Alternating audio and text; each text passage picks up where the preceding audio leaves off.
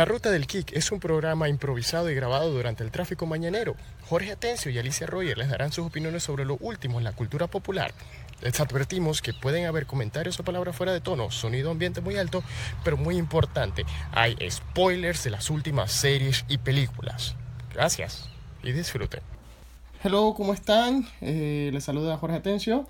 ¿Y Alicia Roger? Estamos aquí otra vez en la Ruta del Geek, edición cuarentena, capítulo 2, volumen 3, no sé.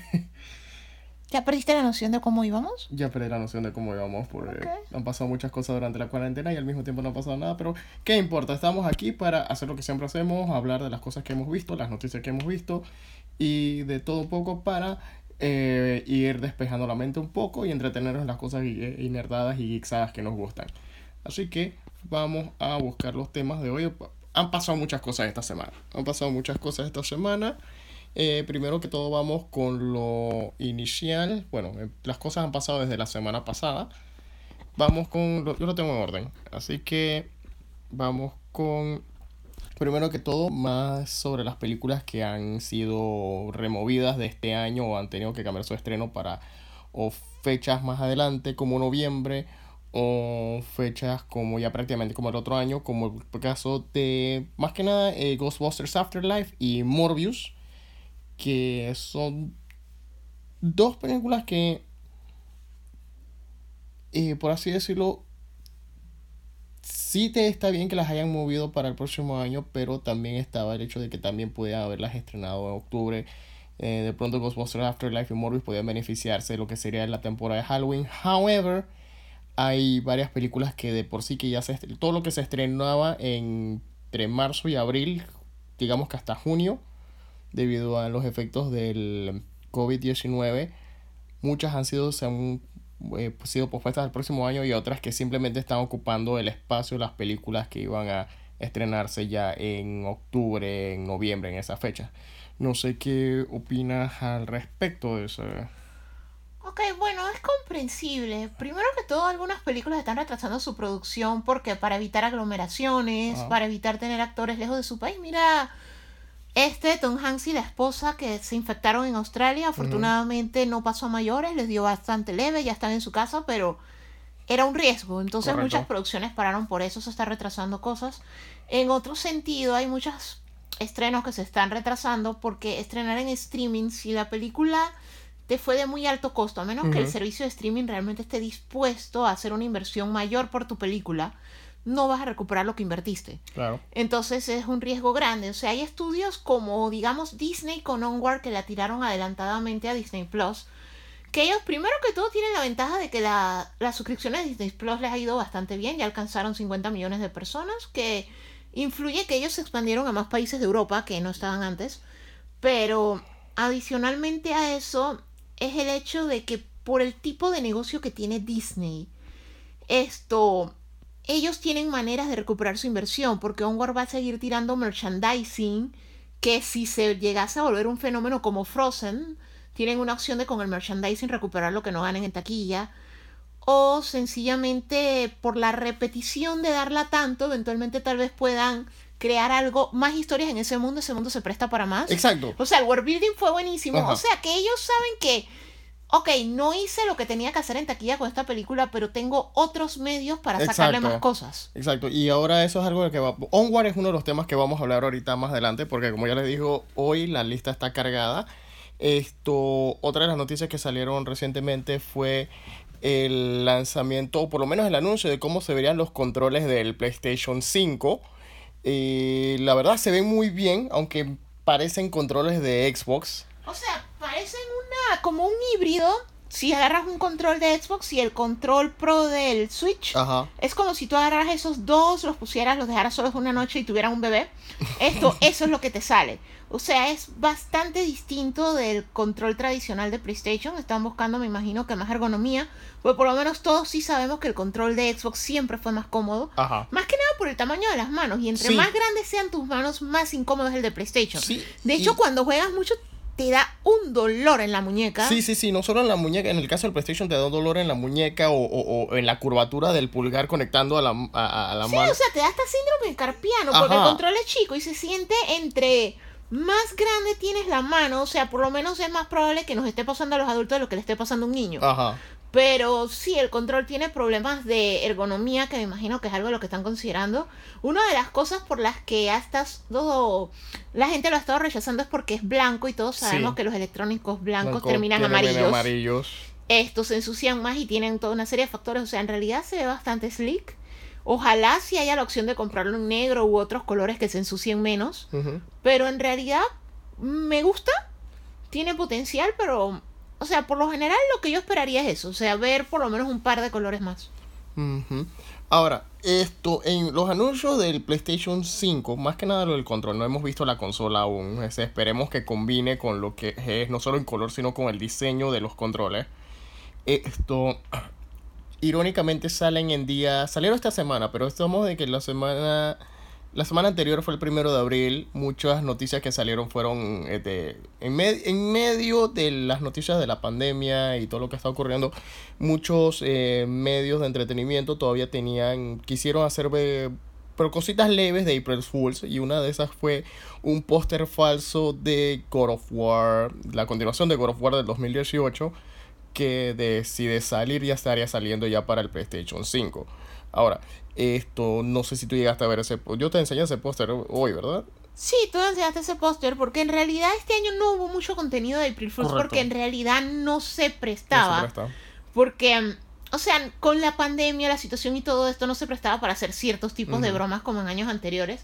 De hecho, en años anteriores siempre uno de mis favoritos era ver qué hacía IGN, como cuando Ajá. sacaron el trailer El de la serie trailer de Zelda. y el infame trailer de la película de Zelda y cosas así. Pero, bueno, y también estuvieron el infame, la infame consola de Apple. Ajá. Esto, pero este año sí estuvo bastante controlado.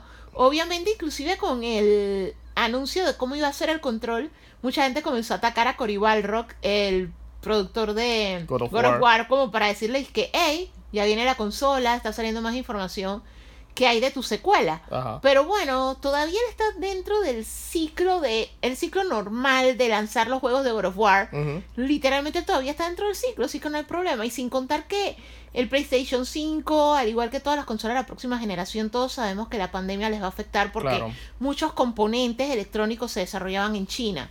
Entonces, eso sí, toda la industria electrónica va a sufrir atrasos. Así que tiene, Cory Balrog tiene y su equipo tienen tiempo para seguir adelantando cualquier cosa que estén haciendo con miras a que cuando salga la consola no haya que esperar mucho tiempo para que salga la continuación. Correcto. Mira, ahora que tocamos el tema del April Fool, como te dije, esa fue una de las noticias que salió. Y otra de las noticias o comentarios o artículos que posiblemente sean falsos, posiblemente sean bromas, pero dada la realidad en la que estamos viniendo, puede que no sea del todo falso. Pero hay rumores de que se está haciendo o se está organizando un- una serie sitcom estilo Workplace, o sea, el estilo de The Office, que son comedias sobre el, el ambiente de trabajo y las cosas que te pasan durante el trabajo. Entonces, según este artículo, que una vez más repito, puede que sea verdad o puede que sea broma del día de, de April Fools, pero se estaría hablando de hacer un sitcom basado en un workplace durante cuarentena. Ok. Ajá. O sea, ¿cómo? No leí el artículo porque obviamente lo esquipié porque era April Fool, pero lo anoté en la lista para ver su, opinión de, cómo tú imaginarías ese tipo de sitcom. O sea, sería ver en el monitor, así como hemos visto como varios podcasts u otros web shows que han estado haciendo que te ponen a los hosts de- que te ponen en, el- la pantalla cómo se ve la computadora de ellos, si no te ponen los cuatro monitores de ellos, cada uno en su casa. O sea, ¿cómo, cómo tú envisionarías el ambiente laboral Pero estilo es que cuarentena? Depende, porque lo que pasa es que todos sabemos que bajo ciertas condiciones la persona puede estar en teletrabajo, que tiene sus cosas jocosas, como Ajá. me pasó a mí en una videoconferencia del trabajo, que había personas en pijama y que de repente tú ves como un blur que le dan algo a alguien y de repente la, la compañera de trabajo de otro país está amamantando a su bebé en plena ¿En videoconferencia. serio pasó eso? Sí. Ok, porque yo he escuchado que está, por lo menos lo que he visto en, en teleconferencias ha sido que está la persona, he visto gente sin camisa con los niños jugando atrás, he escuchado los perros ladrando, he escuchado que a veces el sonido del vecino se escucha en, el, en la teleconferencia, el vecino haciendo Digo, ¿tú has escuchado los alaridos de uno de mis compañeros que cada vez que lo llamo la hija está gritando atrás? Ajá. o que se nota que el man está haciendo tareas con los hijos en lugar de trabajando porque, o sea, cada vez que tú los llamas o algo así, lo que escuchas es a los niños haciéndole preguntas de la tarea. Pero sí, o sea, en una reunión que tuvimos bien grande, había una muchacha mamantando, que es algo perfectamente natural, pero siento que una videoconferencia, una reunión no formal de trabajo no es el lugar para amamantar. O por lo menos, por el amor de Dios, gente, apaguen la cámara. De hecho, también he tenido reuniones en las que compañeros de Estados Unidos que sus casas están diagramadas de, o sea, ellos como que su oficina están trabajando es como en el comedor y entonces tienen la cocina abierta y en plena reunión se paran, abren la refri, buscan un snack y comienzan a comérselo enfrente tuyo. ¿En serio? Sí, o sea, he visto de todo, que por eso yo dije, hey man, yo apago la cámara sencillamente porque no sé qué hacer con mi cabello. O, sea, pero la gente deja la cámara abierta. O sea, si tú vas a hacer esas cosas. O sea, yo he comido postre en reuniones mientras estoy en la casa, pero con la cámara apagada, hello. O sea que si tú sí le ves eh, posibilidades una serie basada en teletrabajo. Un o sea, puede ser. O sea, todo depende de cómo lo manejes. O sea, pero como te digo, está la opción teletrabajo, pero también está la opción de que hay muchas personas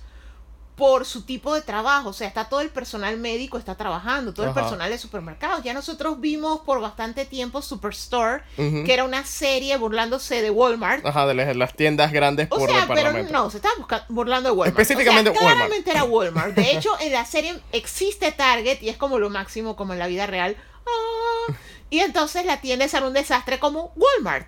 Y los manes se visten de azul. Y se visten de azul como Walmart. O sea, estaban atacando a Walmart. Pero eh, el issue es que ese tipo de tiendas tiene que permanecer abiertas por su negocio. O sea, vendo comida y vendo artículos de primera necesidad que también tú puedes tratar porque también tú puedes poner la situación de cómo reacciona cada persona. O sea, hay personas que son germofobes aun cuando el mundo está normal. Ahora imagínatelos en una situación así. Si de hecho en mi equipo de trabajo yo tengo una germofobe y es súper interesante porque son cosas así como esto, el día de, hey, todos vamos a hacer una vaca para comprar Krispy Kreme. Pues, hey, cool, pide las Krispy Kreme. Y esa persona tiene que ser la primera en sacarla de ella. O sea, ella tiene que abrir la caja, ella tiene que sacarla, porque si tú ya la... Si alguien más abrió sacó su donut, ya no puede comer porque le da asco. O sea, es germofobia a ese grado. Y entonces, como te digo, o sea, la serie Mr. Monk, la del detective, era de eso. O sea, de un germofobe, pero que era detective. Y, o sea, en una situación así, tienes una pandemia y todo eso, y estás en un supermercado, no puedes cerrar, tienes el germofobe, tienes al que no le importa, esto se presta. Independientemente de todo, se presta. O sea, solamente que obviamente es algo que tienes que tratar con mucho tacto y la tienes que lanzar como un par de años después cuando no es un tema tan sensible. O sea, son ese tipo de cosas como, inclusive, es que aunque lo hiciera serio, que es como el caso de lo del 11 de septiembre, que hubo muchas películas, hubo hasta la película del vuelo de United. Eh, el, que, el que se sospecha que los pasajeros lo tumbaron tuvo su película, muy buena por cierto. Pero el asunto es que aún cuando lo haces serio, lo tienes que hacer un tiempo después por, por respeto, pues. Porque hay pérdida humana y todo esto. O sea, literalmente si tú te fijas, todas estas películas de la vida real, dramáticas, del 11 de septiembre salieron mucho después. Sí, lo que yo estaba pensando que obviamente para que esa comedia no tocaría en la situación de cuarentena como parte de su trama, pero simplemente sería una oficina que haría eh, trabajo en casa o teletrabajo. Es la única forma en la que lo podría... No, o sea, hay maneras de narrarlo, solamente que como te digo, por el tipo de situación lo tienes que hacer con bastante tacto y lo tienes que hacer un tiempo prudencial después. Esto, a ver, bueno, volviendo a la lista acá, el, una de las películas que vimos en estos días fue El Hoyo, conocida en inglés como La Plataforma, película de España que está en Netflix. Película muy buena de estas películas distópicas perturbantes. Y bueno, esa era, es, esa era como que la segunda cosa más vista esta semana en Netflix porque todo el mundo está viendo Tiger King. Nosotros no hemos empezado a ver Tiger King todavía. En realidad ni siquiera hemos terminado la de No te metas con los gatos. Ajá. Pero entonces en el caso del hoyo es sobre este este hombre que despierta en una especie de prisión que tiene varios niveles y tiene que eh, sobrevivir y hacer todo lo posible para que le llegue la comida hasta el próximo mes que lo, lo, muevan de nivel que puede ser arriba o abajo. O sea, como para mantener algo equitativo. O sea, es una plataforma que viene llena de comida. La comida es, una, es un banquete súper gourmet y que es hecho calculando de tal manera de que todas las personas que están ahí, que en teoría eran 666 por 2, o algo así, no eran 333 por 2, eran 666 personas. O sea, era suficiente comida para 666 personas, dependiendo de que tú solo consumieras lo que necesitabas y fueras considerado y dejaras para los demás. Exacto. Pero obviamente está la variable de human nature, como decían en The Room. Esto, que en, obviamente cuando tú estás arriba, que es cuando tú recibes la comida gourmet de primero, tú no piensas en el que está abajo, lo cual es extraño porque el sistema era rotativo, o sea, tú hoy puedes estar en el nivel 1, que eres el primero que ves la comida, pero tú pasado mañana, en el próximo mes, vas a estar abajo y tú quisieras que te llegara comida, pero chus, el padre no se acuerda de cuando fue sacristán. O sea, como tú las el mes pasado estuviste en el nivel 100 y te estabas muriendo de hambre, cuando estás en el nivel 1, tú quieres hartar más de lo necesario y no piensas en los que están en el nivel 100 este mes. Entonces es como todo el análisis ese de estamos aquí, por qué estamos aquí, qué está pasando. Eh, eh, es más que nada una crítica social a lo que son las clases sociales, a la gente que, por estar en clase alta se creen que pueden hacer todo lo que les da la gana. Los que están en clase baja responden de las pero, Pero lo curioso es que como es rotativo, esto en realidad no existe la clase alta porque lo eres por un mes. Exacto. es, como cuando, es como cuando te, te ponen estas, eh, estas situaciones en estas películas que, eh, que siempre te ponen, digamos, un caso. Obviamente, Arrested Development lo hizo, lo hizo un caso más jocoso. Pero sería el caso de, gente con dinero o con estatus social que lo pierde por razones y queda en la No, y es del mismo, es, lo, es el mismo sistema de si tú estuviste abajo y llegas arriba. Es como la película esta Caddyshack cuando Rodney Dangerfield queda de plata. Ajá. Y entonces es el, no me acuerdo cuando era pobre, sí que tengo que ahora despilfarrar. O sea, es el mismo sistema, funciona both ways. Ajá. Entonces, una relación muy común que ha dicho mucha gente es que tiene cierto parecido a Snowpiercer, porque Snowpiercer se basa en lo mismo.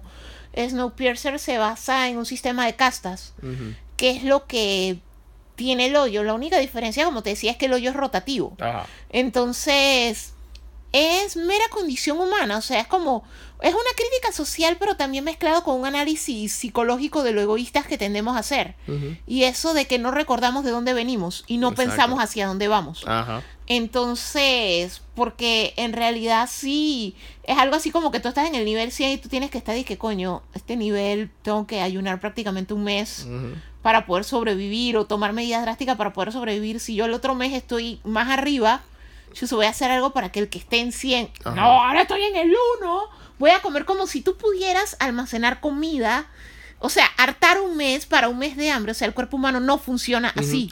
No, y entonces me este es como, como si fuese la, la versión bizarra de Parásito, porque Parásito empieza de una manera más light y poco a poco se va convirtiendo en la locura que, que termina siendo pero en el caso del hoyo, el hoyo es oscura desde que inicia, tanto en el setting como en la iluminación. O sea, ya, te lo, ya te estás marcando todas las cosas de una manera más puntual de lo que hace Parásito. O sea, Parásito como que te va deleitando viendo las cosas que hace la familia, mientras este aquí sí se va directo a lo que es lo malo, lo perturbante, lo, lo, o sea, te va mostrando poco a poco el hombre, como, eh, el humano, cómo se, es capaz de volverse animal por mantener, su, eh, por mantener un cierto grado de, de glorificación. Sí, exactamente. O sea, en realidad la película salió en muy buen momento porque con la situación que está pasando te pone a pensar. Esto visualmente, o sea, es sumamente gráfica. Yo cometí el error de verla en hora de almuerzo, no hagan eso.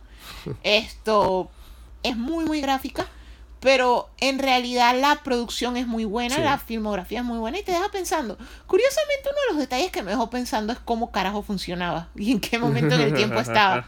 Porque en realidad nunca te explican cómo, se mueve la plataforma. Pero obviamente, claramente es un experimento social. De hecho, la película me da un feeling a El Cubo. Ajá me da un feeling también a la del botón rojo, la de... La, la caja. La caja, la, la de que te, era como un test que tú recibías un millón de dólares, pero si tú recibías el millón de dólares era porque alguien moría y tú tenías que tomar la decisión. si presionabas la caja o no. Ajá, si presionabas el botón en la caja o no. Entonces, que era una prueba social. Entonces, esta me da ese feeling. O sea, que es como una prueba de este mundo vale la pena o no, basándose en si esta gente logra dejar de ser egoísta y tratar de que todos sobrevivan en lugar de cada uno pensar por sí mismo. Exactamente. Entre la otra cosa que vimos, vimos finalmente, nos tuvimos el chance de ver. Estas son dos series que existían desde hace rato, que no habíamos tenido chance de ver por ya sé, por muchas razones.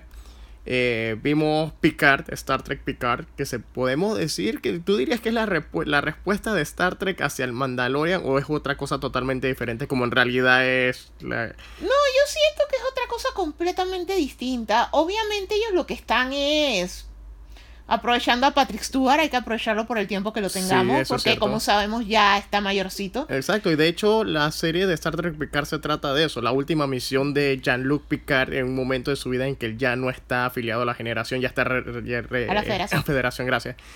Ni a la generación, porque esa Next Generation terminó hace rato.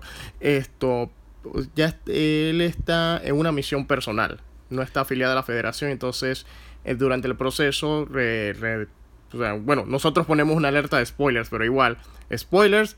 Si no has visto la serie, si no has visto nada de lo que hemos hablado, puedes pausar, te esperamos y puedes regresar a, quitar pausa para seguir escuchando. Pero sí, y lo mismo con el hoyo y con todo lo demás. Pero sí, en la misión, eh, a Jean-Luc Picard le dice una noticia. él recibe como cuatro noticias eh, trágicas durante los dos primeros episodios. Así que esta es su última misión. O sea, es como su última misión y es bastante impactante porque cuando tú ves a Patrick Stewart, que obviamente lo hemos seguido desde First Generation, desde Duna, desde X-Men, de todo. Ha salido en miles de cosas. Entonces. Obviamente ya verlo bastante anciano es difícil, igual que lo fue en Logan. Entonces, es como si fuera la despedida de su personaje, igual que se hizo con William Shatner en las últimas películas en las que salía Captain Kirk. O sea, es como un, una despedida del personaje. Está muy bien hecha. Yo siento que no es tanto para replicar Mandalorian. Lo que pasa es que Star Trek, su fortaleza, siempre ha sido el medio en el que empezó televisión. Eso es cierto. Entonces CBS necesita algo, o sea, ellos necesitan tener algo fuerte y es su franquicia fuerte para vender sus servicios. O sea, todos los servicios están haciendo lo mismo. O sea, Netflix está empujando su producción y tiene sus franquicias fuertes como Stranger Things. Stranger Things o sus producciones españolas como La Casa de Papel o alemanas como Dark. O sea, ellos tienen producciones alrededor del mundo y se están apoyando en eso. Entonces, CBS está apoyando mucho en Star Trek porque es una franquicia grande. Entonces, fue una muy buena idea. Yo siento que más que nada la idea de sacarlo era apelar a la nostalgia. O sea, es algo que ya hemos visto anteriormente. O sea, nuestra generación es sumamente nostálgica. Entonces, darle cierre a ciertos arcos de, de Next Generation que habían quedado abiertos. Y no solo de Next Generation, sino porque, eh, disculpe que te interrumpa, no solo Next Generation, sino que la serie también menciona los otros spin-offs que salieron, que fueron spin-offs de Next Generation, que fueron Star Trek Voyager y Star Trek Deep Space Nine. Hace mención a eso y que, que por lo menos es una verdad de puño. Es que si tú te vas a poner a vinjar todas las series viejas de Star Trek, si tienes problemas vinjándote la, la clásica, ya sea por la narrativa o el estilo, tu única opción sería o vinjarte Enterprise, que es una cosa totalmente diferente, o vinjarte Next Generation. No intentes meterte con los spin-offs porque eso es lo que son, son spin-offs de... No, pero con todo y todo, Deep Space Nine se deja ver. O sea, lo, ya depende de si tú eres completionista, que obviamente sientes la necesidad de verlo todo, pero igualmente Next Generation tiene varios lugares donde verlo. De hecho, Netflix ha tenido por años. De, ajá, de hecho, está disponible en todos los servicios posibles. Exacto. Eh, pero sí, pero en el caso de Star Trek Picard fue muy entretenida, muy emotiva. Eh, no solo fue emotiva en el sentido de nostálgico, lo nostálgico sino la, forma en que fueron estructurando la historia. Y a, pesar de que mucha gente dirá que tiene ciertos matices con, con otras series, realmente Picard fue una muy buena serie, me pareció una buena serie. No quisiera, o sea, si sale la vería, pero no quisiera ver inmediatamente una segunda temporada. Siento que el arco, por lo menos el arco que armaron en la primera temporada fue bastante cerrado y concluyente y tocó todos los temas que iban a tocar. No sé qué te parece. Sí, en realidad la serie fue muy buena y tocó bastantes buenos puntos y también tiene su par de easter eggs y conexiones y fanservice que también la ayudan bastante. Siento que también la va a ayudar mucho si llega a tener un logran lanzar siempre la segunda temporada, siento que también ya se va a desarrollar más ahí. Sí, y si bueno, y si logran hacer la segunda temporada sería bueno ver a los otros personajes que no salieron en esta de la serie anterior. Esto, ahora, la otra serie que sí nos sorprendió que supuestamente le vamos a poner de ruido mientras hacíamos otras cosas y, trabajábamos era Pato Aventuras 2017. La razón por la que estábamos, vamos a hablar de esta serie es porque lo que pudo haber sido una simple serie de ruido o de ver cuando tenemos a los sobrinos en casa se convirtió en, en la serie que nos, no, no, nos devoramos como en menos de cuatro días.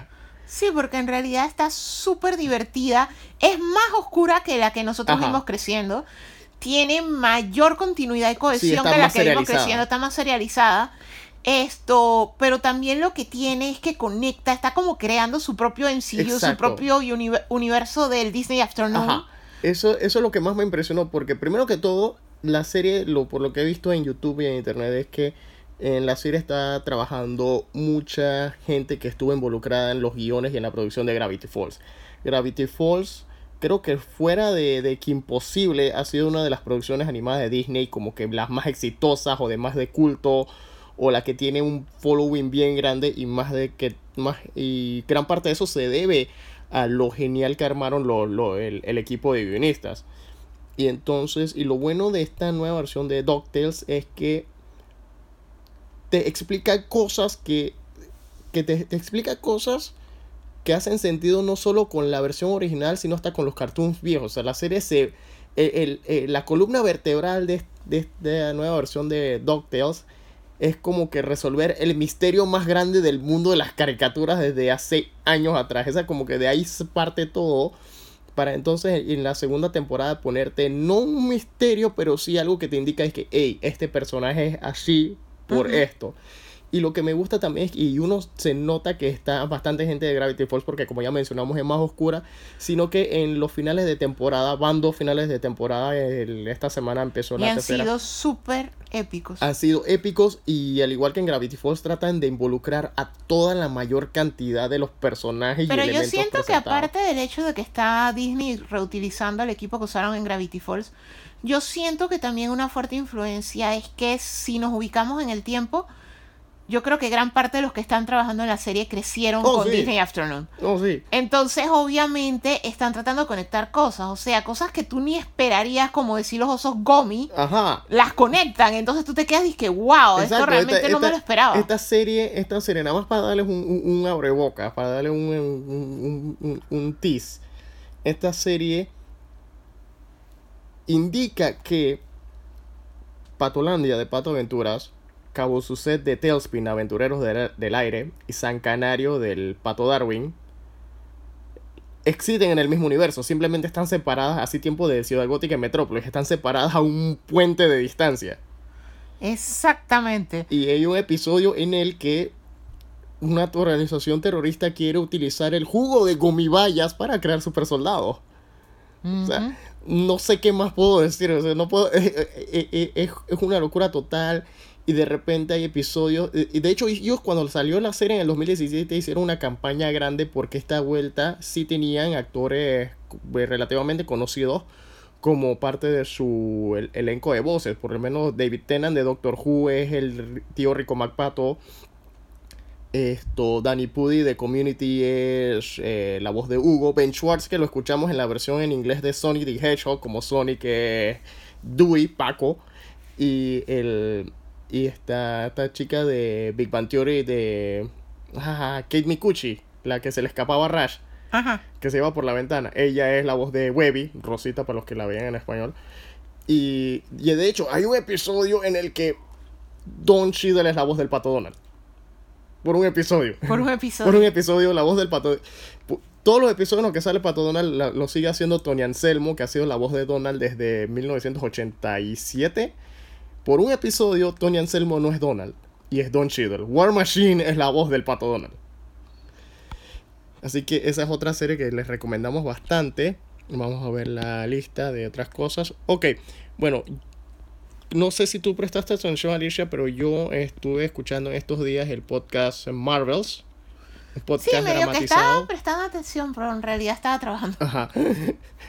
eh, Marvels es un podcast dramatizado. Eh, realmente es como lo que. Eh, si, si, estuviésemos en tiempos antes del, del lenguaje millennial, antes del los 2000, diríamos que es una radionovela, un radio eh, basado en la novela gráfica de Kurt y Alex Ross que te presenta el mundo de Marvel, el universo de Marvel, desde el punto de vista de un, de un fotógrafo. Y este fotógrafo en la novela gráfica él, está él es testigo de los eventos más importantes del universo Marvel, como la aparición de, de Namor, la muerte de Gwen Stacy, eh, la reacción de los mutantes. Pero este podcast en particular se basa en lo que es el tercer capítulo de esa miniserie, porque era muy orientada a los Cuatro Fantásticos versus Galactus, de lo que yo escuché, pues. Sí, esta es más que nada la perspectiva humana ante la llegada de Galactus, que es un evento importante dentro de lo que es el universo Marvel, ya que ese es como que el momento en que Stan Lee dijo, el cielo es el límite. Porque antes eran, ah, ok, estándar superhero stuff. O sea, los tipos llegan, hay un villano con superpoderes, nuestros héroes tienen superpoderes, tienen problemas y le pelean. En el caso, en el, el episodio de de de los cuatro fantásticos del cómic original cuando llega Galactus ese es el momento como que lo más épico que pudo haber hecho Stan Lee. Y obviamente la serie el podcast se trata de este fotógrafo que entonces y mira lo curioso es que toma lo que es el capítulo de Galactus que en los cuatro fantásticos el primer capítulo de Galactus es obviamente uno o dos capítulos uno es una cosa muy larga. Pero el capítulo de ese capítulo queda muy raro porque cuando ellos le ganan a Galactus, Galactus se va, pero la gente, como todo pasó en la azotea del edificio Baxter de los Cuatro Fantásticos, la gente en la ciudad no sabe si eso fue si pasó de verdad o si fue una super ilusión que creó Rick Richards. Queda extraño. Entonces de ahí se basa esta miniserie. Este fotógrafo que tiene que investigar si de verdad la gente vio a Galactus, si de verdad el mundo se iba a acabar y los salvaron los cuatro fantásticos, mientras que la gente está empezando a desarrollar la desconfianza a la comunidad de superhéroes que hay en, el universo Marvel. Que para los que siguen solamente en el MCU no se muestra mucha esa desconfianza. Pero para los que han seguido el universo Marvel en general en todos los medios saben que los humanos normales tienen con un temor que inicia con la llegada de los mutantes hasta después las invasiones de extraterrestres y de otros seres que van apareciendo durante el transcurso del universo Marvel. Eh, no sé qué te qué opinas tú de esta idea. Por lo menos a mí el concepto que lo hayan agarrado de, la idea del punto que lo hayan agarrado de ahí más la combinación de sonidos que utilizan lo hace una experiencia interesante, pero no pero yo siento que o sea, la idea me gusta como lo que están adaptando, pero yo siento que los Cuatro Fantásticos sí se merecerían como que algún otro tipo de podcast nuevo basado sobre realmente los Cuatro Fantásticos y no en la perspectiva de un personaje secundario viendo a los Cuatro Fantásticos o descifrando el misterio de Galactus. Sí, en realidad hubiera sido más interesante, más enfocado a los Cuatro Fantásticos, pero de lo que pude escuchar y prestar atención estaba bastante bueno. O sea, estos, ese estilo de podcast narrativos me recuerdan cuando yo era chica mamá me compraba unos libros de cuentos, que era el libro de cuentos y te traía para que tú escucharas. Entonces tú te ponías a escuchar y leías a la par y te como que te iba ayudando cuando estabas así como en primer grado aprendiendo a leer. Y entonces tú te ponías, yo me ponía Star Wars y me ponía a escuchar Star Wars mientras leía Star Wars. Y entonces eso me iba ayudando. Entonces eso es lo que me recuerda. Me es un poco difícil sin el libro, o sea, no estar escuchando sin el libro es porque yo no me concentro. O sea, yo tengo problemas de concentración. Entonces, solo estar escuchando me distraigo mucho, que es la razón por la que yo no funciono con audiolibros. Entonces, por lo menos a mí me es más fácil escucharlos cuando voy manejando, porque estoy manejando. O sea, entonces el manejo me hace mantener un grado de concentración que, me permite ir escuchando que, me lo narres. pero de otra manera me super distraigo. De hecho, hay varios podcasts que son así autodramáticos que hacen como que la advertencia. Porque por lo menos tú puedes escuchar mientras manejas o mientras caminas un podcast sobre gente que habla así como nosotros, aquí hablando de diferentes temas o diferentes cosas. Un audiodrama es difícil de escucharlo haciendo esas otras actividades por la, la mezcla de sonidos que hacen porque tú puedes escuchar un choque y en el audiodrama y te puedes distraer y de pronto resulta que terminas tú chocándote realmente o piensas que el choque pasó real, dependiendo de la mezcla de sonido que hagan. De, hecho, hay varios podcasts que hacen audio, audiodramas que hacen esa advertencia de tratar de no escuchar cuando estás manejando o caminando. Es que yo los escucho más que nada por eso, porque es cuando sé que les voy a prestar un poquito más de atención, porque honestamente si yo me pusiera por lo menos esto Así es que solo a estarlo escuchando no le voy a prestar atención. O sea, me cuesta mucho concentrarme si no me atacas más de un sentido. Ok. entre las otras cosas que vimos esta semana fue la serie de Apple TV The Servant, producida por M. Night Shyamalan. Esta serie era bien rara, mano. No sé cómo. Para rara. No sé cómo. Es, sobre una familia que contrata una una niñera, una... Ok, es sobre una familia que tuvo una tragedia, tenían su bebé el bebé, for some reason, el, bebé hubo un accidente y falleció. Esto bastante pequeño. Entonces, la familia toma la decisión por razones que no explican y que no quiero spoilear, de comprar una de estas creepy muñecas que te salen en publicidad en Facebook y en artículos de BuzzFeed que parecen un bebé de verdad. O sea, que son como de silicona y parecen el cadáver de un bebé. O sea, son bien creepy as fuck. La cosa es que la familia como la mamá del niño tuvo un colapso por la muerte del niño, le compra una de estas muñecas. Entonces, como parte de la pantomima, contratan una nana para el muñeco. Porque todos saben que es un muñeco menos la mamá. O sea, el shock fue tan grande que ya cree que el muñeco es el bebé y que el bebé todavía está vivo. Entonces, contratan esta nana que es como salida del maizal. O sea, literalmente. Salida de la aldea, si nos vamos para el universo de Chamalan. No es más Amish, weird, bruja de Salem, porque no es posible. O sea, literalmente es como si tuviera sacado al niño del maizal. Mm. Ok, la vaina es que la man es weird. Ah. Y entonces toda la trama de la serie es que el primer episodio termina con este super cliffhanger con respecto al muñeco. Y obviamente tú ya todo es culpa de la nana, porque la nana es weird as fuck. Entonces, obviamente es Shyamalan y tú quieres saber qué está pasando porque al final es algo psicológico tan complicado que en realidad tú no sabes si tú te estás volviendo loco, si la familia está loca, si la nana es mala, buena, el anticristo, o sea, llega un punto que tú no tienes idea de, qué, está, pasando, y tú te aguantas los 10 episodios solo para saber qué está pasando. Mira, la serie, y, y, por lo menos en mi caso, yo le presté atención los primeros dos o tres episodios, después me desconecté totalmente porque como tú dices, es una serie de Chamalan y tiene los tropes de Chamalan y tú te esperas que sea un plot twist de Chamalan. El problema es que tiene los plots y los clichés de Chamalan. O sea, la serie, siento que como es... Solo, imagínense esto. Agarren una película de Chamalan, cualquiera. Vamos no vamos a hablar de la época dorada de sus primeras películas ni, de la, ni del renacimiento de Chamalan. Vamos a agarrarlo en la época en medio, cuando fue Señales, La Aldea y La Dama del, del, del Agua agarren esa película y en vez de hacerle una película, de, agarren cualquiera de esas tres películas y en vez de hacer una película de dos horas, extiéndanlo por 10 episodios. Tortura. Es que en realidad no es tan... O sea, yo no la sentí tan tortuosa, en realidad yo era la que quería ver la serie en realidad. Esto de Apple TV Plus, en realidad a mí lo que me llama la atención era Amazing Stories, la de Momoa que la tengo pendiente, esto Ghostwriter, que me la vi en el demo de cinco días, muy muy buena. Y entonces, ya te, o sea, yo no sabía de esta serie, sino que, ah, la del Morning Show, que yo pensaba que era comedia, solo vi cinco minutos, me di cuenta que era drama y on. Que es Good News, es que se llama. Ajá, es que es como de un Morning Show, pero la cosa fue que yo pensaba que era graciosa, por el elenco, o sea, dije Carrell, Jennifer, Jennifer Aniston, yo dije que esto va a dar risa, pero no.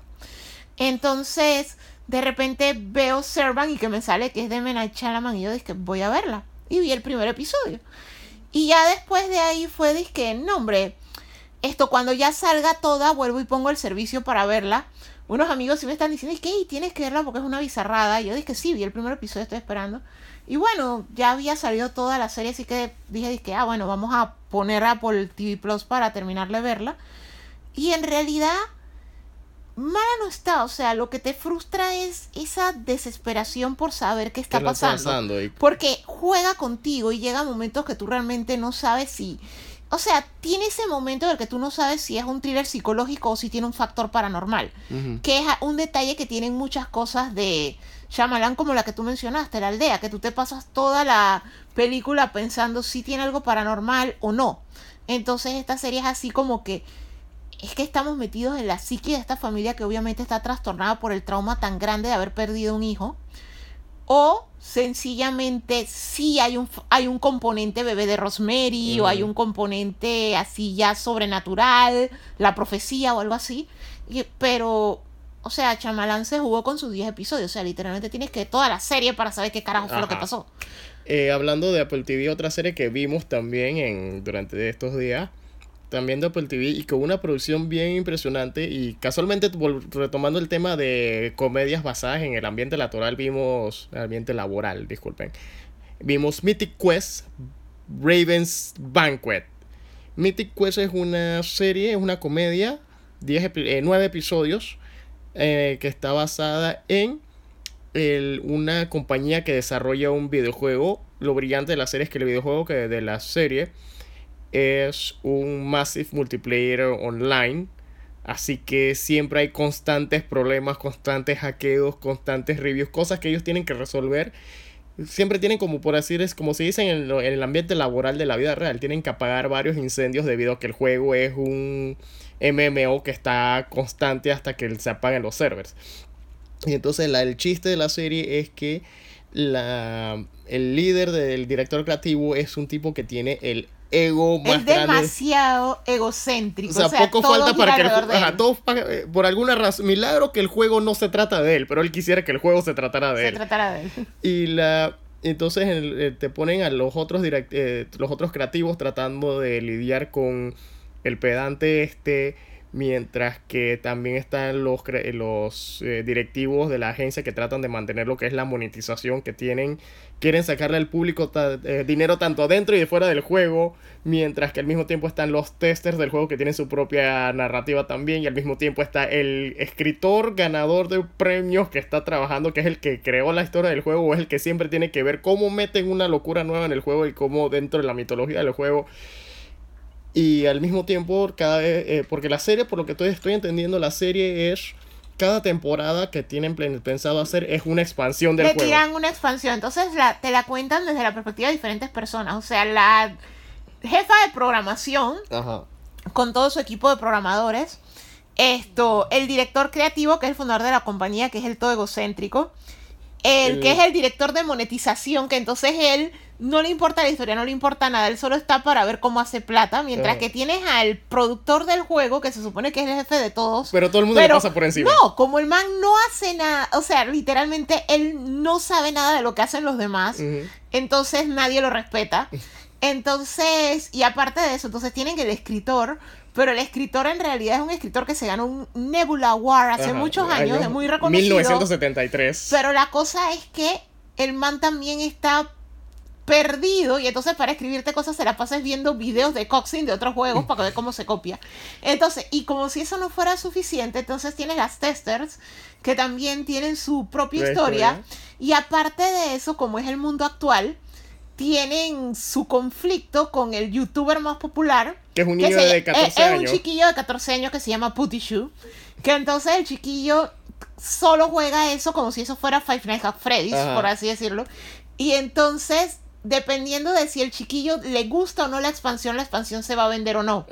Entonces ellos están viendo cómo ganarse al chiquillo a punta de la expansión. Entonces la expansión en realidad no es que tiene nada que aporte. Entonces, al, nada tan significativo. Entonces todo comienza a girar sobre cómo lo que crearon los programadores que en realidad expande el mundo y le suma un montón de horas, pero lo más llamativo que tiene es una pala, cómo se lo vendemos al youtuber para que él haga que la gente lo compre. O sea, esa es la trama de la serie, mientras que ocurren los típicos casos de oficina como si fuera The Office.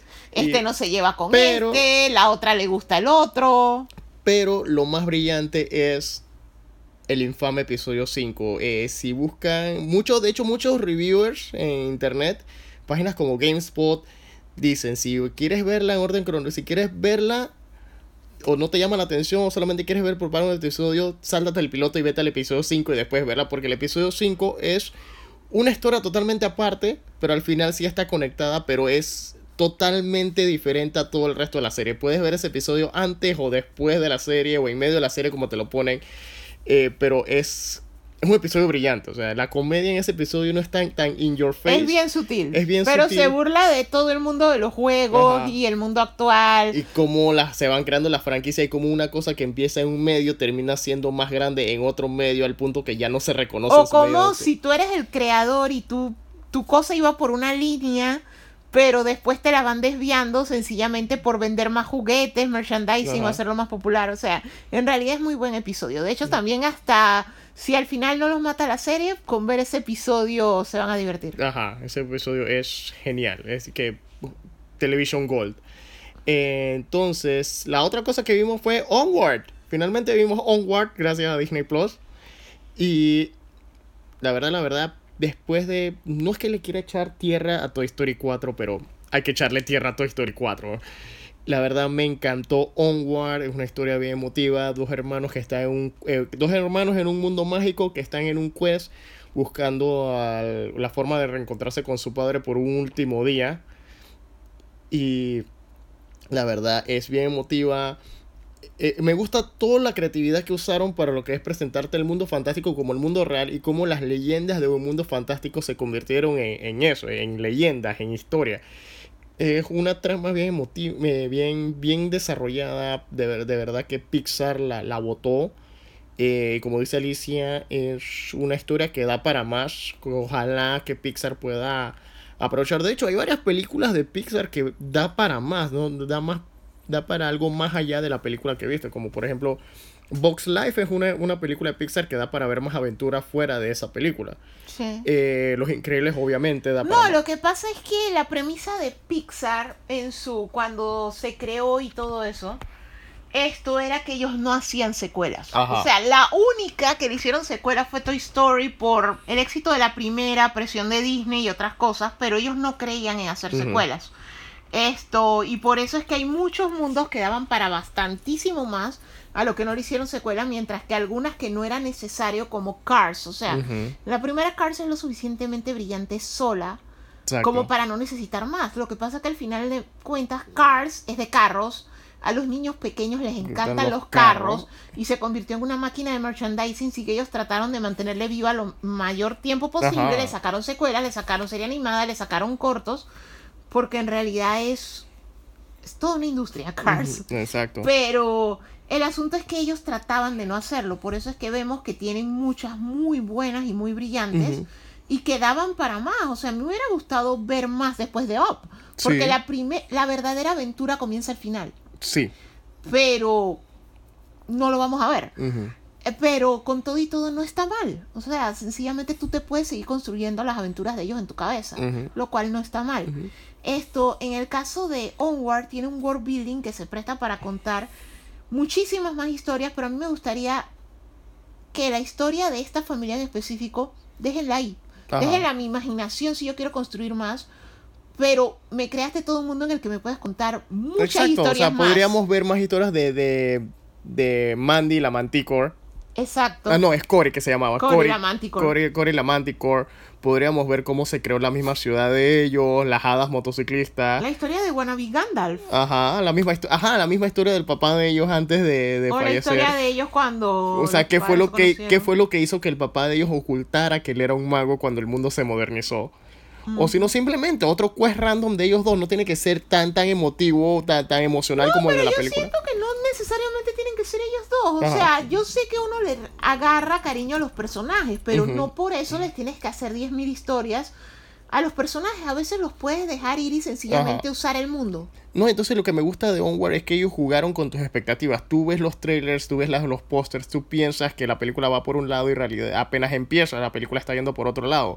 No te ponen por lo menos Barley, que el hermano mayor te ponen que es un desmadre, pero la verdad, él es, no es un desmadre de que es un vago, o sea, él es un desmadre porque él es- trata de ser un activista que todo le sale mal. Eh, no, es que no es que todo le sale mal, sino que él es activista y él quisiera volver a The Old Ways. Ajá, las O sea, raíces. porque eh, es esta película es más o menos la misma historia que el último Samurai, Ajá. solo que contabas otro contexto. Es como el último Samurai combinado con, con Frozen, porque la, ajá, la relación más fuerte la que ellos tienen como Ah, no, hermanos. sí, pero no es solo por la relación. O sea, por la relación se parece más a Frozen. Y es de la corriente de Disney donde te muestra que tú puedes contar una buena historia con otro tipo de relaciones familiares y no todo necesariamente debe ser Ah. romántico. Pero más allá de eso me refiero es al hecho de cuando tú tenías tu cultura y tus tradiciones y la abandonas por modernizarte. Que es la historia del último samurái. O sea, es el Japón tratando de aferrarse a sus tradiciones versus todas las corrientes que venían de Occidente. Entonces, el, la trama de esta película trata mucho de eso, solamente que a través del hermano y se vuelve algo como jocoso, pero en realidad es un mensaje bastante fuerte, porque muchas veces los diferentes con la globalización, muchos países, muchas culturas van cambiando porque se van amoldando como la cultura universal. Entonces, es como hay ciertas cosas que son buenas que no deberíamos dejarla o no deberíamos dejarla sencillamente porque toma trabajo. Por lo menos hay muchas cosas que, ¿por qué dejar de hacerlo artesanalmente sencillamente porque hacerlo con máquinas es más rápido? Entonces es, ese mensaje es muy fuerte y muy bueno. Entonces se une al hecho de todo el mensaje familiar con una familia que es un poco disfuncional, es similar a la familia de Lilo y Stitch.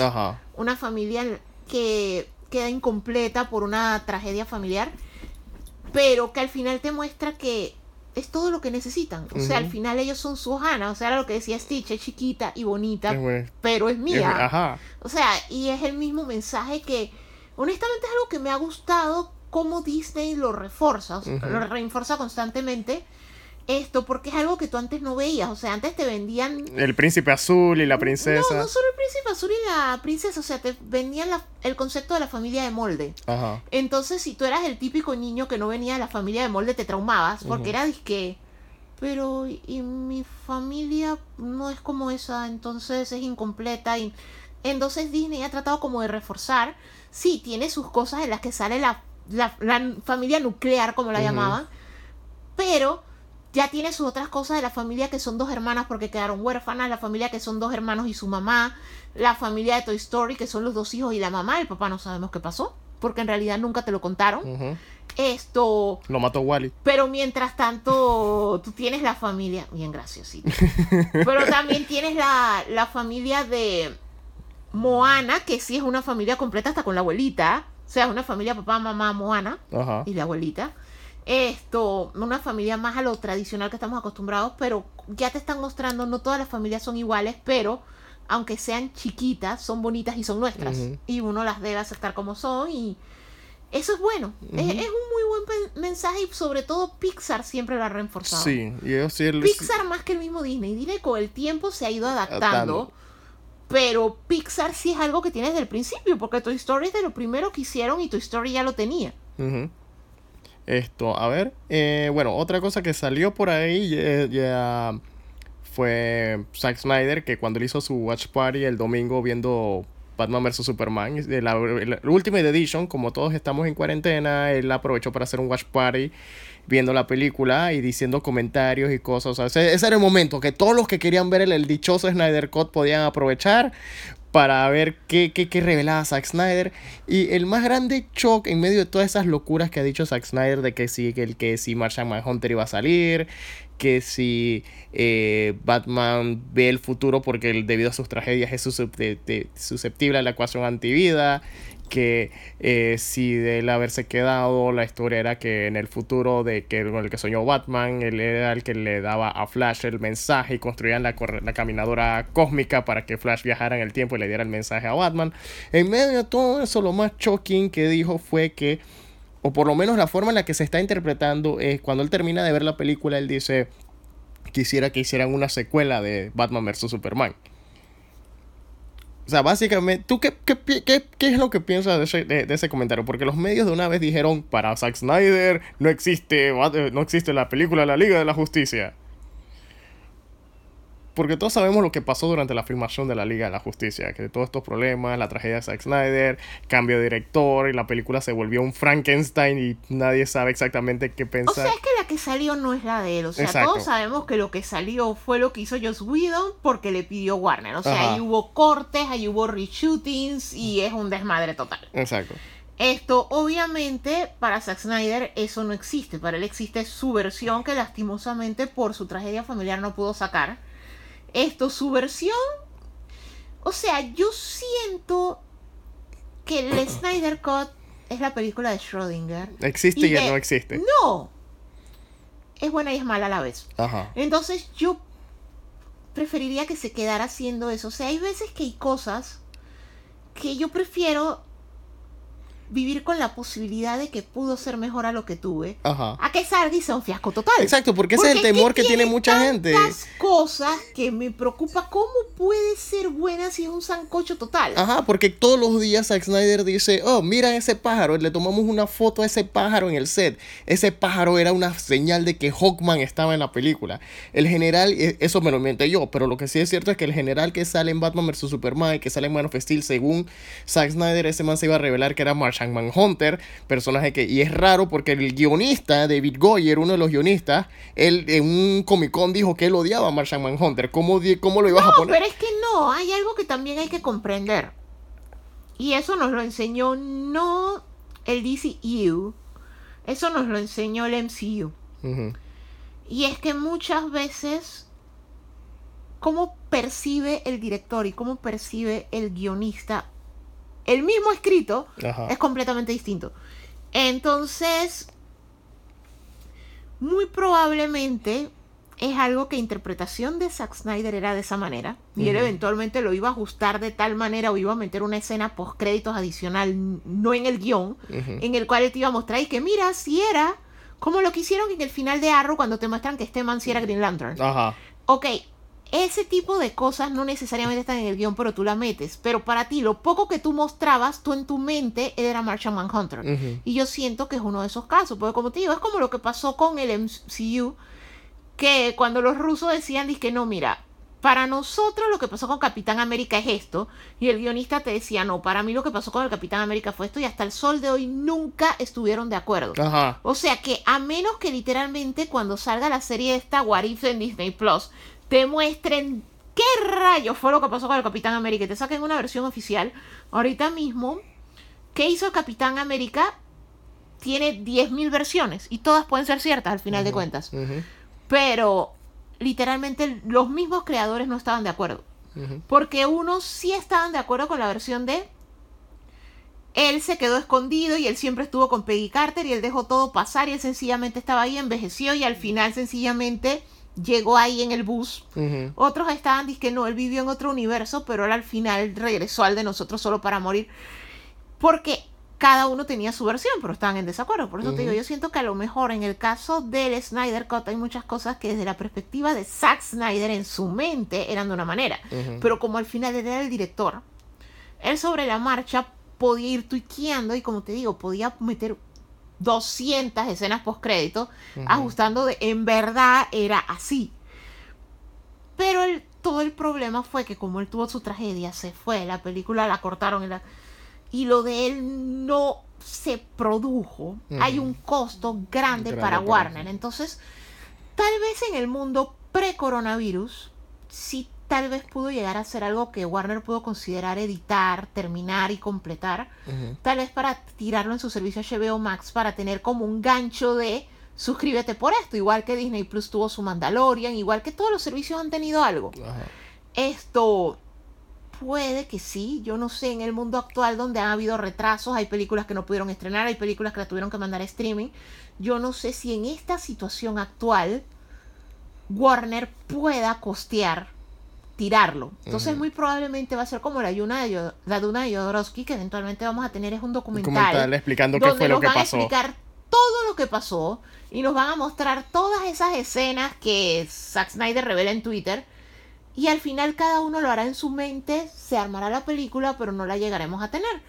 Porque en realidad la situación para los estudios, los estudios han estado, la industria cinematográfica ha estado muy golpeada con lo que está pasando. Ujú. Y yo no siento que ellos ya puedan costear tirarlo, porque es algo que obviamente si lo tiran al cine Es nadie que lo va a ver. y no- y no lo van a ver cuatro gatos. Exacto, y no solo la industria cinematográfica, o sea, hasta la industria del cómic, varias industrias han, teni- han tenido que parar sus lanzamientos para poder lidiar con las cosas, otros que se están yendo directamente al mercado digital, pero como tú dices, el costo es bien grande, o sea, tú puedes tirar una comedia de que si tre- dos millones de dólares, de un millón de dólares, tú la puedes tirar en, en, servicio de streaming, pero no una cosa del presupuesto. No, o sea, tú puedes tirar cosas de mayor presupuesto y ellos lo pueden tirar con campaña y esa es su película del mes e inclusive por esa película consiguen más suscriptores este mes y por eso nosotros hemos visto que Netflix ha tirado producciones grandes con actores del calibre Sí. de Ryan Reynolds, esto, Sandra Bullock, o sea, ellos sí han tirado producciones grandes o hay películas que eran originalmente para cine como Cloverfield, la última,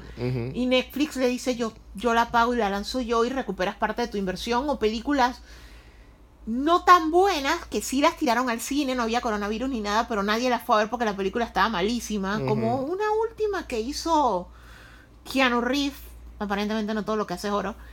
Esto, esta, la de los robots, Réplicas. Ajá, la de que le matan la familia y él trata de hacer robots de la familia, que es malísima, o sea, es una pérdida de horas. Esto, esa película la compró Netflix para tenerla sencillamente porque la gente la va a ver por Keanu Reeves. De hecho, nosotros la vimos por Keanu, Reeves. Reeves Esto. Y tú recuperas parte de tu inversión. Y hay muchas películas que van temprano a streaming por eso, porque son malas, el word of mouth comienza a regarse, no la veas, me aburrió y entonces tirarlas a streaming recupera parte de tu inversión porque el servicio de streaming debe pagar los derechos. Pero producciones muy, muy grandes, como lo que sería el Snyder Cut por el nivel de producción que necesita, es bastante difícil que, vaya a un servicio. Y a todo esto hay que ver quién tiene todos los negativos de las escenas borradas también. Si los tiene Warner o si los tiene el mismo Zack Snyder. Sí, o sea, es que es algo bastante complicado, o sea... Porque, exacto, porque con todo es que es una película de Warner, si recuerdas, al final, al inicio de cada película salen como tres logos de producción. Sale Warner, sale DC, sale la misma productora de no, yo me imagino que el mismo Zack Snyder los tiene, que por eso es que él es el que ha estado liberando cosas. Pero sí necesita que el estudio le financie la postproducción. O sea, falta postproducción, que al final de cuentas es lo más caro. Entonces nadie compra huevos para vender huevos. O sea, tú tienes que estar seguro de que vas a recuperar esa inversión. O sea, lo que es más se le estaba apostando para justificar que la sacaran no era cine. Era que esa película fuera la punta de lanza del HBO Max. Pero, como te digo, es por las circunstancias actuales. Ellos están perdiendo plata. Exacto. Entonces, perdiendo plata de la manera que la están perdiendo, no sé si realmente ellos estarían dispuestos a, vamos a terminarla para tirarla en el servicio de streaming para que más gente se suscriba. O sea, a lo mejor ellos le están apostando es al contenido que ya tienen. O sea, hay que recordar que a ese servicio va cualquier cantidad de cosas. O sea, a ese servicio va todo lo de Harry Potter, que es súper fuerte. O sea, TNT va a llorar por años. Esto, a ese servicio va toda la librería de Warner, que hay que recordar que tiene muchos más Oscars que Universal. Ajá y que Disney juntos, esto y va todo el contenido de HBO. O sea, ellos también tienen ya de por sí bastante contenido. Ah. Probablemente se enfoquen en eso.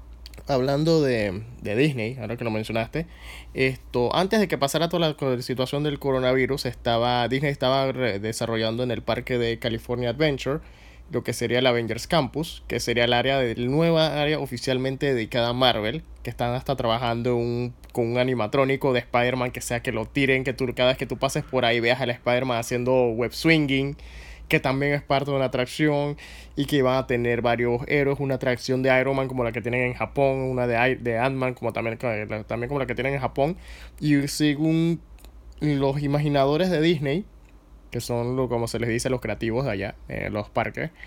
El área esta iba a estar como, eh, como esta bruja en el que nunca pasó Infinity War o Endgame, o que ah, para efectos de que tú te puedas tomar la foto con Iron Man, Tony Stark no murió en el mundo que está en el universo creado dentro del parque, lo que sería el MCU versión parque, o el, eh, el Snap, o tal vez Thanos nunca llegó, o tal vez el Snap nunca pasó.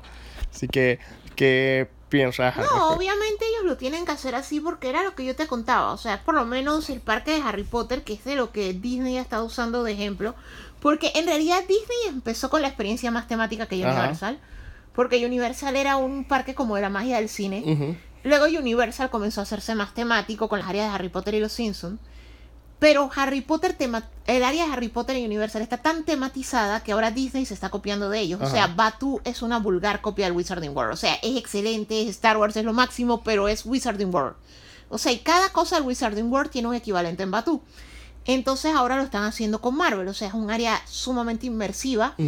Obviamente hay puntos en el tiempo en el que tú tienes que hacer las cosas para que la experiencia sea mejor. Sí, porque no quiere... Harry Potter, el Wizarding World el área que es Hogsmeade, que es donde está el castillo y todo esto, está congelada en la cuarta película. ¿Por qué? Porque la cuarta película es antes de que todo se ponga darks. Porque es cuando es emocionante ir a Hogwarts. O sea, no es emocionante el Hogwarts de la quinta película, De- quinto libro. Ajá. No es emocionante. El sexto, que todo está más oscuro todavía, no es emocionante. Como para vivir ahí, pues. Y obviamente el séptimo, que es básicamente la purga versión Hogsmeade, tú no quieres estar ahí. Entonces No, la y- congelaron en la última no, película y- cool. Entonces es lo mismo que tú haces con Marvel. O sea, Sí, y yo creo que el ellos también. es cool desde la perspectiva cinematográfica, les dio dramatismo y eso. Ajá. Cosa la Pero- que la gente se quejaba de que antes del Snap no había suficiente drama. Sí, pero es un parque temático. O sea, Exacto. tú quieres estar con No, Spider-Man. y tú no obviamente- quieres estar con un poco no- de superhéroes muertos, el mundo lúgubre. que era lo que pasó porque por lo el menos medio de todo cool. exacto que era algo que nos pasó porque cuando nosotros estábamos una vuelta en California estábamos haciendo la fila para tomarnos fotos con Spider-Man Y pasaban los niños gritándole, oye, tú no estás muerto. Ajá, y era justo después de haber, esto fue que el de como seis meses de que había terminado, se había estrenado Infinity, Infinity War. War, sí. Exacto, y los niños decían, no, ese Spider-Man está muerto, no me va a ¿Tú tomar qué haces fotos. con-". aquí si tú estás muerto? No quiero fotos de Spider-Man porque él está muerto. Pero el punto al que me refiero es a ese. O sea, tú los parques temáticos los tienes que congelar en un momento de la historia en el que las cosas todavía están light. Ajá. En el que las cosas todavía son fun. Porque en realidad todo el mundo quiere la carta de Hogwarts. Ujú. Todo el mundo quiere ser un Avenger. Pero tú no lo quieres ser en la batalla cuando te están sacando la cheat. Tú lo quieres ser cuando todo está cool. O sea, tú quieres vivir en la primera Avengers. No en el final de Infinity War. Exacto. Entonces es lo mismo que pasa en Harry Potter. Tú quieres vivir en Harry Potter 1, 2, 3, 4. Tú no quieres vivir en. Harry Potter 7. Entonces, Entonces es la misma y premisa. entonces o sea, obviamente ventaja- van a congelar en un punto feliz. y la ventaja entonces es que los personajes que van a tener que van a tener los Guardianes de la Galaxia porque está cerca de la torre de, de la atracción de ellos. De la monstruosidad esa. Ajá, La esta- ofensiva, ofensiva a la vista. Es que, es, es que no es que la atracción de los Guardianes de la Galaxia Mission La atracción está es cool, es cool. genial, El pero el edificio es edificio horrible. está pintado de una manera porque supuestamente Es el edificio horrible. es la torre del coleccionista y está pintado con unos colores horribles, una pared roja, una pared verde en el mismo lado del edificio. Porque era la torre del terror y no supieron cómo disimularlo y lo volvieron en este insulto a la vista completamente. Ajá. Es horrible, es sencillamente horrible. O sea, agarra un vómito de colores con culé y, y tíraselo a una pared. y Es, es, es- es es sumamente horrible. Pero la, la extracción está cool. Pero la atracción es lo más. Adentro es genial porque como es la guarida del coleccionista, ves artículos de todo Marvel, incluyendo las series de televisión. O sea, para que diga, para que la gente ya no diga que, que, la, que, que Marvel ignora las series de televisión, entren a la guarida del coleccionista. La atracción se llama Guardians of the Galaxy Mission Breakout. Esto, fuera de eso. Ah, otra cosa que vi, bueno, yo vi un par de videos. El WrestleMania, el evento, más grande evento de WWE, se hizo este fin de semana que pasó. Se hizo prácticamente, debido a la situación con el coronavirus, se hizo a puertas cerradas, sin público.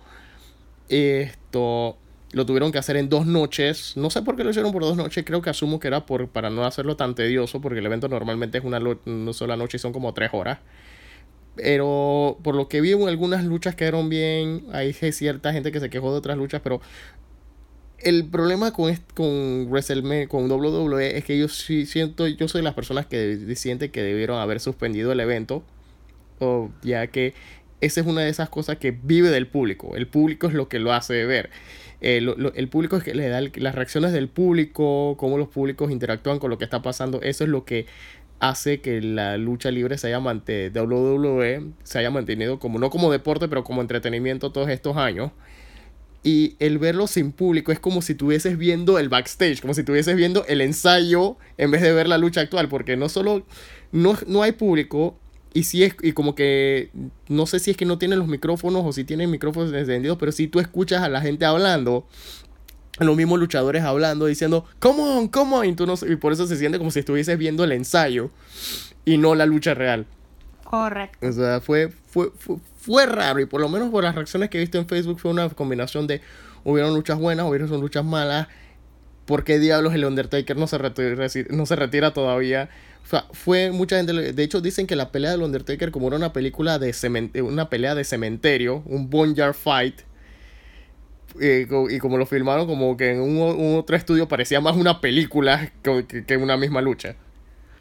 Exactamente. O sea, fue, fue, fue hor- fue horrible. Ahora no sé, en algún momento te lo pongo para que lo veas, Alicia, para que tú te, te rías y pienses que estás viendo Viernes 13 o algo así. Porque parecía eso, parecía ese Viernes 13 o Sleepaway Camp. Pero es que es bastante difícil. O sea, tú planificas tu evento, tienes tu viewership, Ajá. tú tienes tu servicio que inclusive tuvieron que dejar de cobrar y lo que hicieron fue darlo gratis por un tiempo para que la gente tuviera en qué distraerse, o sea, la gente está en la casa. Entonces, ya, o sea, tú alineaste que todas estas personas van a estar juntas para hacer el evento, al final de cuentas ellos decidieron hacerlo. ¿Qué es lo que mucha gente está haciendo? O sea, la gente se está adaptando a la situación en la que vivimos ahora. O sea, tristemente los eventos deportivos hay que hacerlos sin público. Entonces ya tu decisión es, ¿vale la pena hacerlo o no? O sea, a medida que en el país o en el estado, por lo menos Estados Unidos, que es como dice su propio presidente, son muchos paisitos, cada uno tiene sus leyes. Entonces, a medida de que se vuelva más crítico, o sea, ahora sí ya está llegando a un punto que ya no puedes hacer ese tipo de eventos porque hasta tener a los luchadores y el equipo técnico, los productores y eso es una pequeña aglomeración y corres riesgos. Entonces es mejor no hacerlos at all. Pero mucha gente sí trató de hacer sus eventos, pues antes de que las cosas se cerraran más, porque hay que recordar que los niveles de lockdown varían por país, o sea, no todos los países están en total lockdown aún. Están y Estados Unidos es federal, o sea, hay estados que ya están en lockdown y hay estados que tienen aún conservan cierta semblanza de, normalidad entonces, por eso ellos decidieron sí llevar a cabo su evento, pues. Pero obviamente al costo que tuvo. O sea, obviamente no era la magnitud de evento que hubiese sido. Pero es el mundo en el que vivimos ahora, es adaptación. adaptación. Hablando de cosas, eh, no sé si eh, algunos de ustedes habrán visto esto, pero parece que un policía en Luisiana tuvo que disculparse porque su alarma del toque de queda era igual a la alarma de la Era la alarma de la purga. Así que eso es el segue para el último tema, ya, o el penúltimo tema, creo que ya estamos cubriendo todo, ya estamos acabando. Eh, posiblemente todo, parece que nadie sabía que se estaba produciendo, pero se estaba produciendo una película más de la purga, la purga eterna o The Forever Purge eh, programada para el 10 de junio. Ya después de todo lo que hemos visto, hemos visto La Purga en una casa, que fue la primera película. Después vimos La Purga en la ciudad. Después vimos la segunda, pur la tercera película que era eh, la precuela, la primera purga. Y después, ¿esa fue la tercera? No, esa fue como la cuarta. La cuarta, antes, pero entonces, ah, fue el año de la elección. Fue la, tercera, fue la tercera película, después fue que vino es que la primera purga y ya después de ahí, bueno, vino la serie que vimos el primer episodio. El, primer episodio está muy bueno, está lleno de suspenso. Vamos a ponernos al día. Estamos viendo otras series también poniéndonos al día para seguir con la, con la purga. Pero no sé qué piensas de, o del tanto de la alarma de la purga y como de la esta nueva película de la purga, que si todo sale bien y el mundo vuelve a la normalidad. Es las películas de la purga le ha ido bastante bien. son de Blumhouse, ¿no? Son de Blumhouse con Blumhouse Universal. le ha ido muy bien con las películas de la purga. O sea, la, la premisa es súper interesante. Un poquito de la vieja ultraviolencia permitida por la ley. Esto empezó súper bien. Le está pasando lo mismo que So. Que llega a un punto que son tantas que ya las últimas no son tan interesantes. O sea, lo único que aporta la precuela es cuando tú ves que todo fue una manipulación. Ajá. Esto, pero más allá de eso, en realidad no aporta nada. La serie, por otra parte, sí me está gustando bastante y aporta nuevas cosas como el grado de brainwash. El primer episodio de la serie te presenta algo que no te habían mostrado antes, que era el hecho de... Porque siempre es así como que secuestran gente, a los ricos le venden gente secuestrada y cosas así. Pero hay gente que son como un culto que ellos se sacrifican. O sea, que ellos los crían, los educan y todo y su en su mente ellos lo único que tienen es yo soy un sacrificio, o sea, mi único propósito de existir es que algún día alguien purgue en mí, o sea, es la cosa más ridículamente absurda del universo, pero funciona. Funciona, Pero el asunto es que para mí la serie sí, por lo menos en su primera temporada, aporta el lore de la purga, pero sí la purga ya está sufriendo de un caso de soitis. Soitis. En el que ya tiras tantas cosas que en realidad ya no estás sumando, sino más bien restando. No, y, ya sencillamente es le sumo gore. O sea, es como si tuvieran a Nicotero trabajando ahí. Ay, ahora mataron distinto. Ah, no, ahora la máscara es más creepy. Es que esa es la manera, por lo menos a mí mi problema con la purga siempre ha sido ese. No tanto lo de la violencia, sino que las máscaras son como que innecesarias el, estilo visual del marketing de la película es innecesario porque tú piensas que tú ves... No, pero es lo que le da su personalidad. Es lo mismo que pasa con So. O sea, la personalidad de So es el muñeco. Ajá. O sea, tú siempre necesitas algo como que sea lo que te venga a la mente. Y entonces las, las máscaras de la purga es una imagen visual sumamente fuerte y sumamente scary. Y ya quedó marcada en nuestro cerebro forever. O sea, ya tú ves una máscara, piensa en la purga. Que es el mismo efecto como el juego Payday. O sea, tú ves esas máscaras con la bandera de Estados Unidos, automáticamente te viene. O sea, el marketing alrededor del concepto ese sí está muy bien hecho. O sea, yo lo único que siento es que llega un punto que está cool, pasó a la historia, es un clásico, se puede ver en Halloween, se puede ver en 4 de julio, se puede ver muchas veces al año, pero ya, ya párale, ¿no? O sea, ya sencillamente la podemos seguir reviendo, es un clásico, pero no es que tienes que sacarme una por año. Por eso te digo, sufre de soitis. Bueno, creo que ya creo que quedan dos cosas aquí ya en la lista que dice, no sé si quieres dejarlo para la próxima semana o... ¿Qué cosas quedaron? Bueno, me quedaron, bueno, eh, hablar un poquito de la atracción que estaban construyendo Universal basada en las películas de Jason Bourne, de Bourne Stontacular. Okay. Y bueno, que Amber Heard, la actriz de Aquaman, que está teniendo sus problemas con Johnny Depp que posiblemente dicen que se dice que falsificó evidencia de que ella de que ella sí estaba siendo golpeada por él y por falsificar evidencia le pueden meter como muchos años de cárcel, no me acuerdo cuántos eran los que decían la nota. Ay, caramba. Ajá.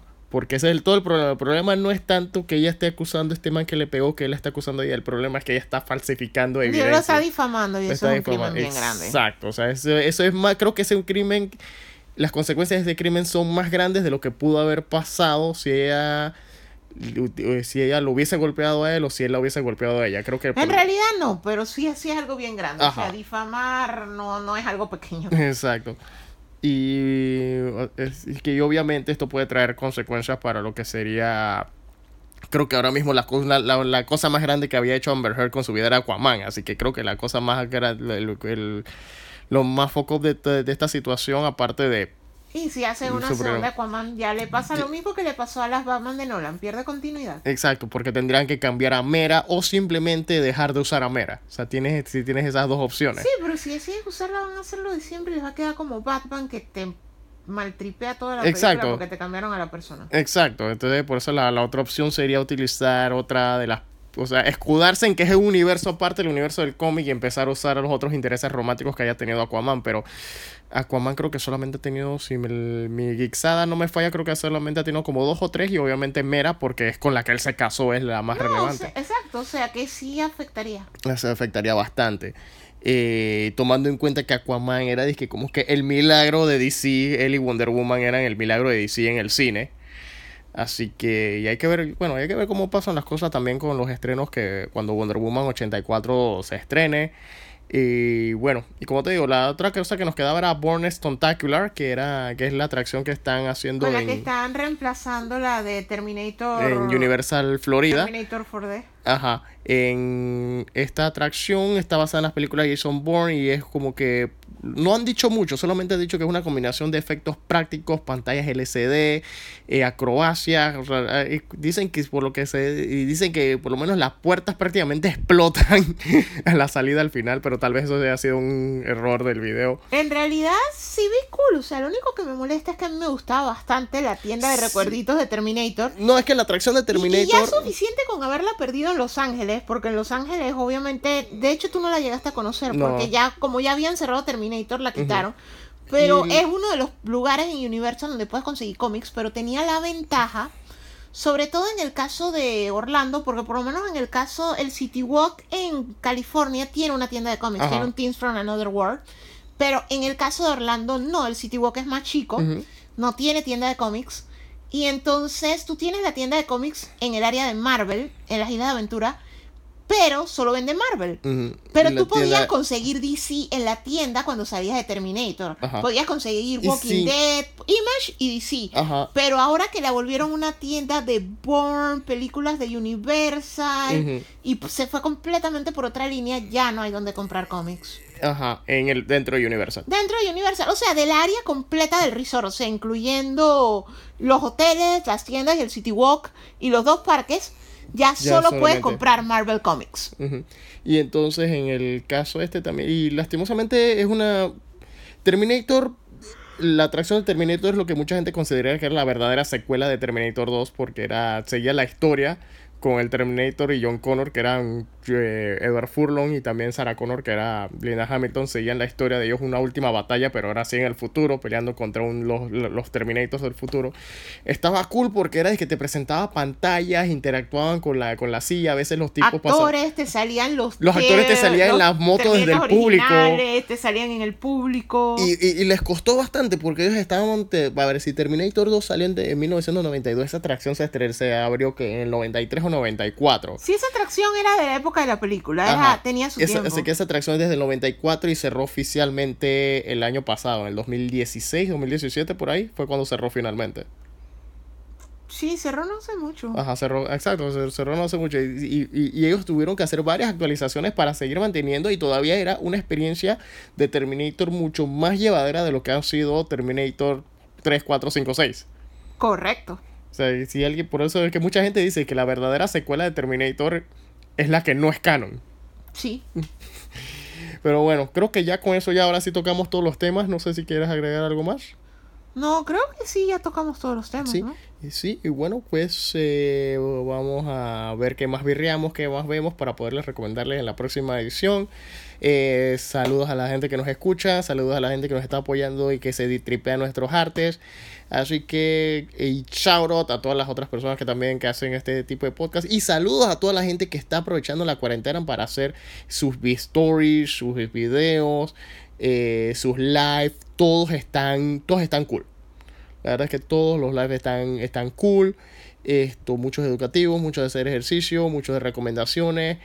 Creo que esto de la cuarentena para la gente que sí se queda en su casa y que no se arriesga a hacer fiestas o o que hace sus fiestas a través de Skype. Creo que la cuarentena le ayudó para desarrollar la vena creativa de más de cuatro personas. Y, hey, kudos, premios para toda esa gente.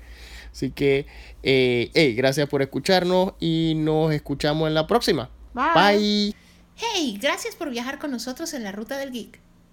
Al escucharnos, por favor, recuerda clicar en subscribe en cualquiera de las plataformas como Spotify, Apple y Google Podcast, gracias a Anchor FM. También puedes darnos sugerencias y comentarios y seguirnos en Instagram en la ruta del geek Sakura 002, Living Atencio y Ghostbusters Panamá 507. Nos vemos en el próximo viaje.